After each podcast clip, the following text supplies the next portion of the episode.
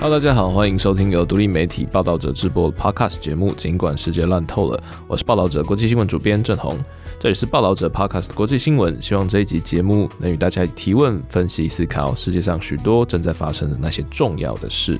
那如果你喜欢本集的主题与角度，也欢迎关注在报道者网站的 Hello World 国际周报，我们会有最完整的国际新闻分析，以及来自清楚脉络、多元观点的深度报道。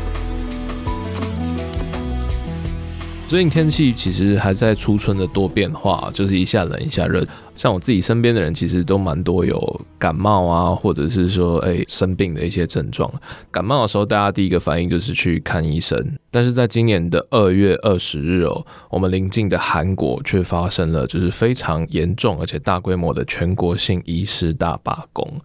那这起罢工行动啊，其实一开始的起点是在于说，今年二月六日，韩国保健福祉部，也就是韩国的卫福部了，它进行公布了一份医疗改革方案。名称为医学院入学名额扩大方案。这个政策宣布，为了回应就是韩国目前城乡差距的医疗缺口，以及国家人口结构面临高速老龄化挑战哦，因此从二零二五年三月，也就是下一个学年度开始，全国各大的医学院将自此扩大医学生的每一届的招募名额。根据韩国现行的规定哦，就是每年可以念医学院的录取的新生哦，是有固定的人数上限的。从二零零六年开始至今哦，每年全韩国总共大概四十间医学院哦，总计可以招收的每年新生是三千零五十八人。也就是在历经六年的医学院训练之后，每年韩国应该最多会有三千零五十八名合格的医生投入到医界的现场。但是这个法定的招生上限啊，在过去大概快二十年都没有变更。韩国政府现在一次宣布要扩招，就是医学院的名额，而且这个扩招不是扩招可能百分之五、百分之十，是一次扩招百分之六十五。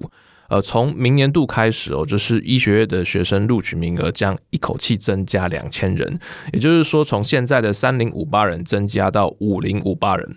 但一口气扩增百分之六十五的医学生录取名额，其实在医界引发了非常非常大的争议。而代表工会的韩国医师协会，我们以下简称为医协，激烈的反对哦，甚至串联起各地自发性的一些示威活动。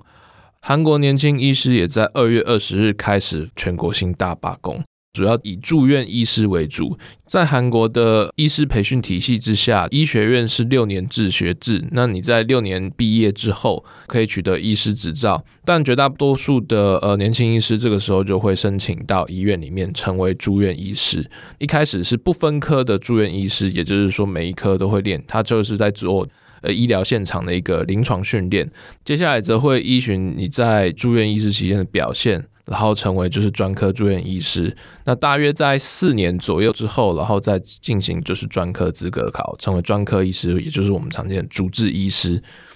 这个培训的历程跟台湾大概是类似啊，只是可能时间长短不太一样。在韩国的话，就是全国大概有十四万名医师，其中大概十 percent 左右是住院医师，也就是最年轻的基层医师。那这些基层医师，他其实可能专科专业上面还没有办法独当一面，但他基本上是在大型医院，或者是说在我们医疗现场里面最基层的一个骨干，比如说像在急诊室里面的轮班。那或者是说在手术里面陪刀，以及就是在一般患者住院的时候要负责各种例行的医疗行为，比如说呃插管，然后心电图等等等等的一些呃很基层，但是其实对于我们一般医疗行为来讲，其实也是最重要的工作。但是在这场抗争之中哦，就是呃从二月二十号开始，全韩国的住院医师都发动了自发性的集体请辞。那在抗争开始的一个星期之内，全韩国大概就有超过一万名的住院医师向他们所属的医院提出辞呈。当然，这些绝大多数的这些辞呈都没有按照程序被医院所接受，但是其中大概又有七成到八成左右已经提出辞呈住院医师直接就是拒绝上班，在抗争期间拒绝提供任何医疗的服务。这样的影响啊，就罢工的数字来讲，虽然好像只有六七千名的年轻住院医师，他就是离开了医疗现场，但对于整个医疗系统来讲，却是很大很大的冲击哦。在抗争的一个星期里面呢，韩国全国都出现了急诊室爆满，然后或者是手术取消。那以首尔首都圈，也就是全韩国就是医疗资源最集中的地区为例，大概有百分之五十的呃预约手术都因为住院医师的缺席，或者是说医院没有足够的基层人力而被迫取消或无限期延期。更糟糕的状况是，这场抗争是属于无限期的抗争，不知道什么时候会结束。然后截至目前为止，也没有任何就是好像医师医师团体跟政府之间达成协议正面迹象。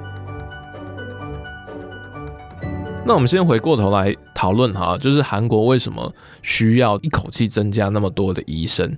韩国政府的主张啊，其实非常简单，就是人口老化。韩国是目前世界上高龄人口比例成长幅度最快的一个国家哦。那根据韩国政府的估计，预计在二零二五年左右，韩国的六十五岁以上国民人口就将占总人口的二十 percent 以上。也就是说，韩国即将在二零二五年，也就是不远之后的将来，即将要正式步入超高龄社会。那步入超高龄社会的韩国，除了经济劳动力的状况会有所冲击之外，国民的健康以及医疗体系所需要付出的成本，它其实也会相应提高。那因此，韩国政府在估算整个人口结构老龄化的速度，以及就是城乡差距之后，估算出韩国在二零三五年左右，大概会出现一万五千到两万名的医师人力缺口。第一是因为韩国目前的医师主力群其实都还是就是以战后婴儿潮为主，他们在未来十年之内也即将要随着就是呃韩国社会的人口高龄化而步入退休状态。第二则是在人口高龄化的压力之下，国民的医疗需求也会相应增加。随着年龄的变化，特别是在六十五岁以上，各种的慢性病，然后可能遭遇的疾病、伤害问题风险会随着年龄而不断变大。在这个状况之下，如果一万五千名的医师缺口没有办法得到及时的补充，那韩国的健保体系或者是医疗系统可能会面临非常巨幅的成本上涨。那面对这个状况，韩国总统尹锡悦认为哦，距离二零三五年这个大限目前大概是十一年的时间，十一年的时间对于医师的培训来讲，其实并不算长，因此韩国有必要就是从现在开始马上推动就是大规模的医疗改革，来增加就是每年医师的培训名额。政府的逻辑在于说，医师的培训其实跟其他的呃专业人才不太一样。以医学院的培训来讲，韩国是要六年制，你要在完成医学院六年的学习之后毕业，然后才能取得医师资格执照。因此，任何立即性的一个呃录取名额扩张，其成效都至少要在六年之后才能浮现，而且就算六年之后，韩国社会增加了两千名的增额医师，这些医师也还需要可能四年，然后甚至更久时间的一些临床训练，也就是住院医师的磨练阶段，才能各自进入到专科领域，然后甚至成为能独当一面的主力干将。因此，韩国政府才会急着要在二零二五年学年开始就要扩张这两千名的名额。韩国政府表示，两千人的名额看起来很多，就是增加六十五 percent，它其实是等于翻倍的状态。但是它中间其实有相应的配套措施。第一个配套是在于说，就是它是以五年为一个过渡期，就是未来五年之内，韩国政府将以两千人的增额为一个基础原则，两千人乘以五大概是一万人，也就是说要在二零三五年之内至少填补到一万人的医师缺口。那二零二九年以后，也就是二零三零年学年开始，那整个政府跟医界会重新讨论整个医师的供需数量是不是有需要进一步提升，还是需要有弹性的调节，避免整个市场或者是说人力的培训有供过于求，或者是资源的浪费。那除此之外，韩国现在遭遇的问题其实跟台湾的状况很像，也就是整个医疗的资源或者是医师资源，它其实有非常明显的城乡差距。比如说，在韩国专科医师里面，其实也有非常明显的收入或者是社会等级的差异。最热门的科别，比如说像麻醉科、整形外科以及皮肤科这些直接跟医美领域相连接的专科医师，他在韩国的收入等级是一直来最高的。但像是偏向是基础类别的加医科以及儿科，它不仅在志愿序里面排名就是倒数一二位，两科医师的整体收入也比就是整形外科啊相比大概只有二分之一甚至三分之一而已。那之所以会造成这样的原因哦，其实在于说韩国的医疗现场其实也充满了各种不平等，然后或者是纠纷冲突的风险。那这一些专科之间的一些隐性的阶级问题哦，然后再加上整个城乡医疗还有所谓的差距，最终导致的结果就会造成就是比如说像是呃非首都圈以外的儿童医疗或者是一般医疗都出现非常大的缺口，而没有人填补。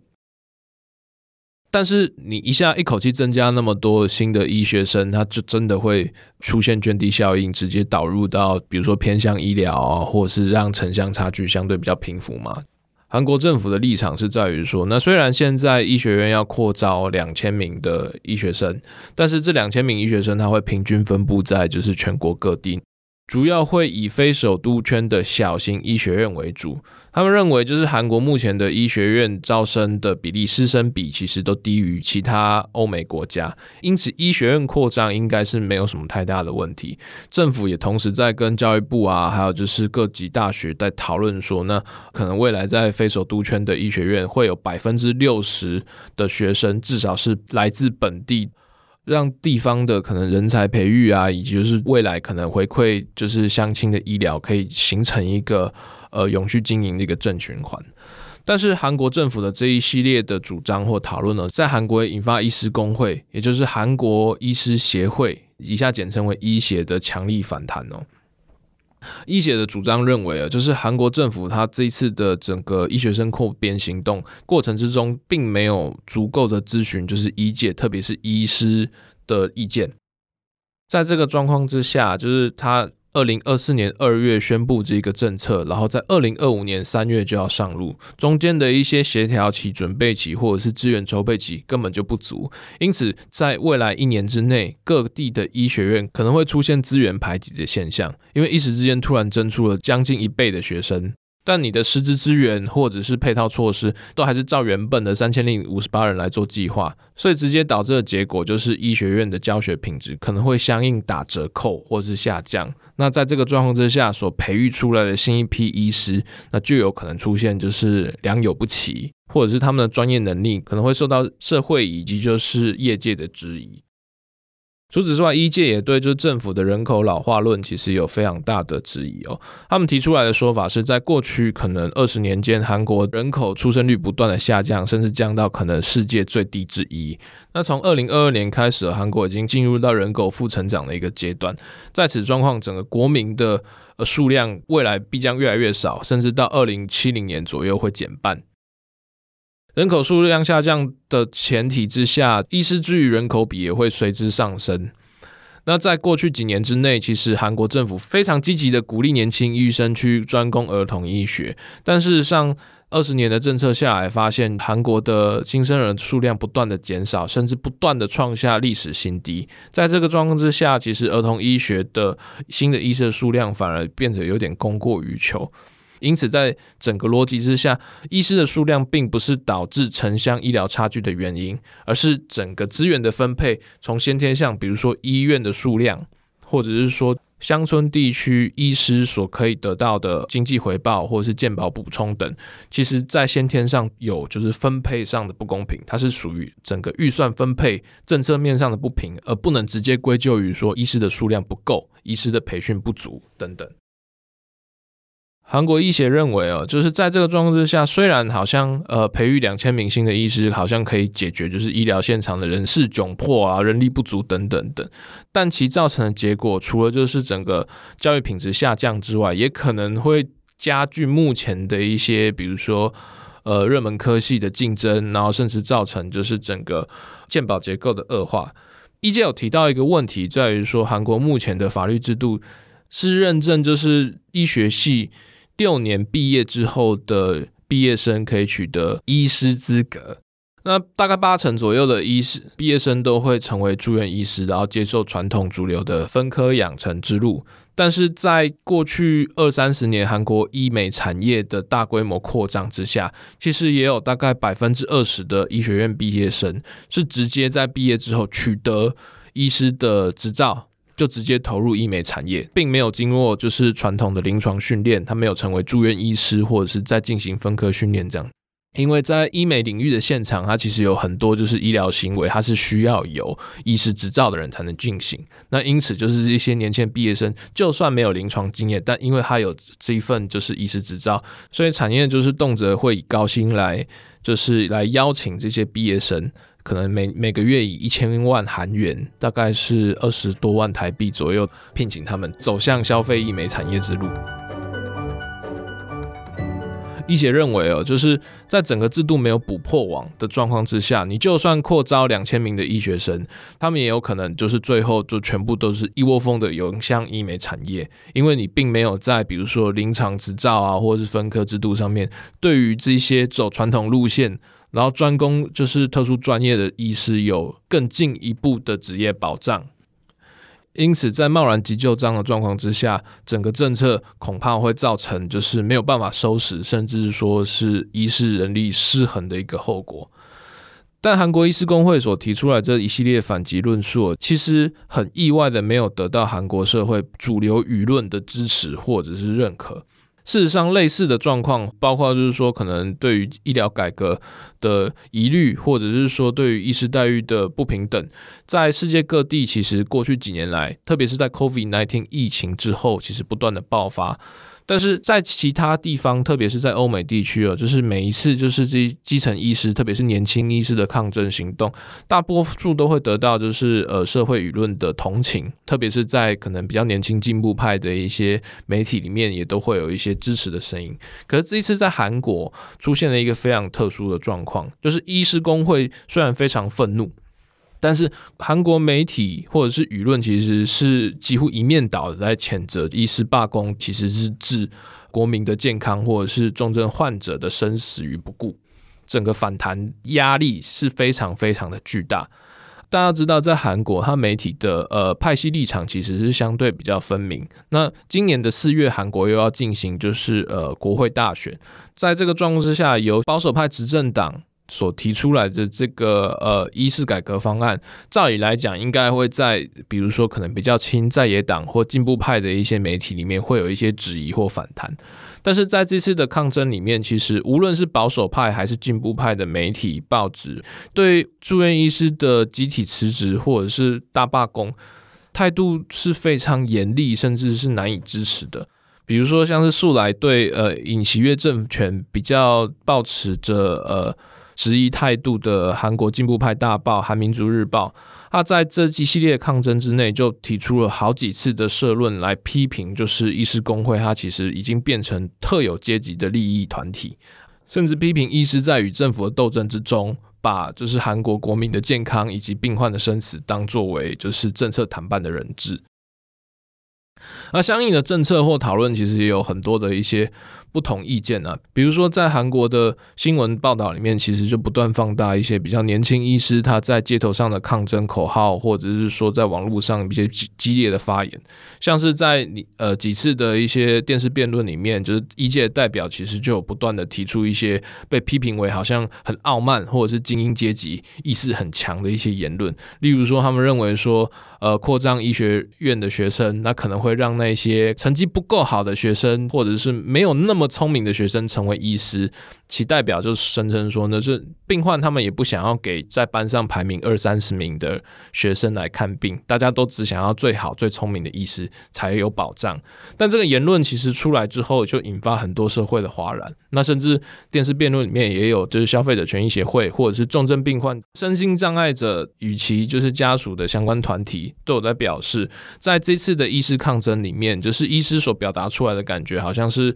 医疗现场里面只有医师。他们有梦想，然后他们对于整个医疗行为有理念，但是并没有哪一个职业特别有分贵贱，或者是哪一个职业就是一定是最聪明。那除此之外，与其他国家的状况也不太一样。就韩国这次的医师罢工，并没有得到比如说药剂师工会或者是护理师工会的相应支持。护理师工会甚至质疑韩国医师工会在过去其实并不在意，就是其他非医师的医疗从业者他们的劳动权益以及就是抗争诉求。因此，在整个串联里面也引发很多的问题。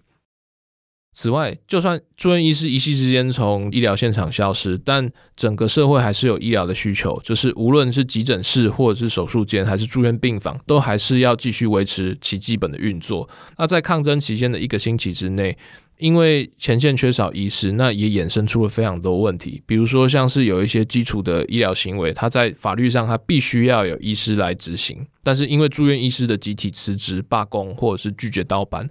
许多医疗行为，像是鼻胃管或者是跟处方签相关的一些法定专属医师的的权责，都必须要由护理师，那或者是说医疗助理来进行非法的兼任。那在这个状况之下，假设出现了呃令人遗憾的医疗疏失或者是医疗诉讼，那这些非法代为履行职责的护理师或者是医疗助理，就可能面临就是百分之百的刑责追诉。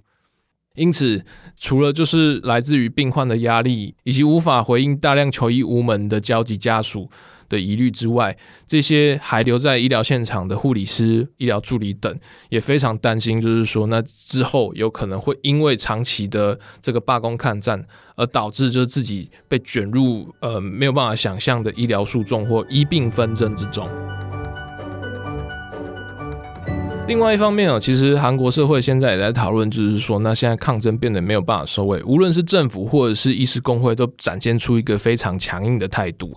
那在过去，特别是在两千年之后，其实韩国医师工会在整个社会上的地位非常的强势。有一个说法是说，韩国医师他是无敌的医师，因为在过去的几次政策抗争里面，医师工会只要一祭出罢工手段，政府就没有办法必须妥协，因为医师只要一罢工，那整个国家医疗系统就会陷入瘫痪。因此，过去无论是呃韩国也有就是所谓的医药分业的冲突，也就是医师跟药师的权责分离。以及就是二零一四年也有在讲，呃，远距医疗就是非面对面的视讯医疗到底可不可以合法，或者是说在二零二零年 COVID-19 疫情期间，当时的呃进步派政府文在寅政府也试图就是要扩张每年招收的医学院名额，这一系列政策冲突其实都引发了当时的医师大抗争，那每一次的结果都是医师工会的诉求获胜，因此在这一次二零二四年的韩国医师大罢工。之前哦，医师工会就不断强调，韩国政府是无法击败医师的。那可是目前就如同我们先前所讲，韩国即将于今年四月迎来国会选举。那目前的尹锡悦政府在国内的声势是反对度大于支持度。因此，他无论是就选举操作或是政治声量而言，他必须要有一个很强而有力的代表作品。那截至目前为止，根据盖洛普韩国在呃抗争之前所做的民调，全韩国大概有百分之七十六的民意是支持政府所推动的医学院扩招改革。因此，在整个状况之下，虽然医师工会或者是说年轻医师他们会有非常愤怒的呐喊，认为说现在这个扩张政策可能会影响接下来人力供需，那对于医师的职涯发展或者是基层医师的待遇，那其实会有不利影响。但这些声量其实都因为罢工所造成的民怨，以及就是医疗纠纷，以及是医疗现场的严重混乱而盖过。那为了回应就是一届的大罢工哦，韩国政府其实也祭出了两面手段呢，就是以保健福祉部，也就是韩国卫福部为主，他其实不断提出就是沟通呃和解的诚意，但是以法务部、内政部为主的检调单位、司法单位，其实就不断的提出就是说这些非法罢工或者是擅离职守离开医疗现场，这些年轻医师有可能会被追究其法律责任，包括可能会被逮捕、追究刑责，甚至可能会被吊销其医师执照。这种两面手法所造成威胁，其实也让医界有很不一样的意见哦。包括说一些资深医师也认为说，呃，虽然好像罢工这个手段有点过于激烈，但假设政府真的要以就是吊销执照或者是要逮捕年轻医师为一个威胁手段的话，那整个医界必须要采取更强硬的手段，甚至包括说现在可能代替住院医师去急诊室值班的这些。呃医科教授啊或资深医师等等都有可能响应下一波的就是罢工行动。在最糟的状况之下，有可能会让整个医疗瘫痪延续到数个月。医师协会甚至扬言说，他们已经做好要长达一年罢工的抗战行动。那在最糟的状况之下，韩国说不定会在不远的将来出现到没有任何医师愿意值班，没有任何医师愿意提供医疗服务的一个最糟的冲突状况。那随着整个医疗冲突的继续哦，我们也会继续追踪，就是韩国医师大罢工的后续进展及讨论。以上就是这一集的《尽管世界烂透了》，我是报道者国际新闻主编郑弘。那如果大家对于本集内容有什么想法或建议我们的方向，也欢迎透过社群私讯或 Apple Podcast、Sound App 的五星留言的功能来告诉我们。那报道者现在也有 YouTube 频道，也欢迎大家订阅。那有更多的影音内容，以及就是我们 Podcast 也会上架到 YouTube 上哦。而如果想阅读更多的新闻内容，知道更多的故事，也欢迎点进我们的网站《报道者的 Hello World 国际新闻周报》，以及其他深度的专题或评论报道，都欢迎大家来阅读、分享，以及就是回馈给我们你们的想法、意见哦。那最后，报道者是一个不收广告、没有付费墙的非营利媒体。如果你认可我们报道新闻记录的故事，也可以透过定期定额单笔捐款的方式继续支持我们。那谢谢大家本集的收听，我们下次见，拜拜。